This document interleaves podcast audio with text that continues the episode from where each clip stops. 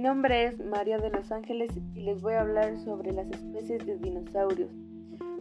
Bueno, pues en México existieron eh, siete especies de dinosaurios, los Cintarsus, los Gergosaurus, los Sauronitoles, los Cristosaurus, los Alamosaurus y la Bocanaid Centaurus. Bueno, pues en, estos fósiles fueron encontrados también en México, en Coahuila, en México, en Baja California, en Chihuahua y algunas partes de Puebla. Sus características pues son su gran peso, por lo que comían, había que eran carnívoros o herbívoros y su gran altura que tenían cada uno de ellos.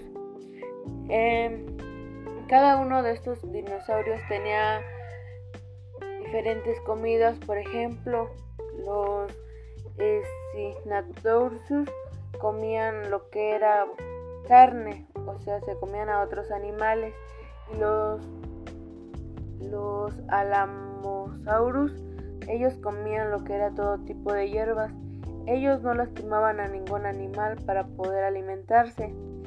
A mí el dinosaurio que más me gustó fue el Almosaurus, ya que pues él no, no se comía, no lastimaba a ningún otro animal para poderse alimentarse, porque pues es herbívoro, como quien dice, y no lastima pues, a ningún animal, y además por sus impresionantes dimensiones, por su gran peso y su altura, y cómo era. Eso fue a mí lo que me llamó la atención sobre el Almosaurus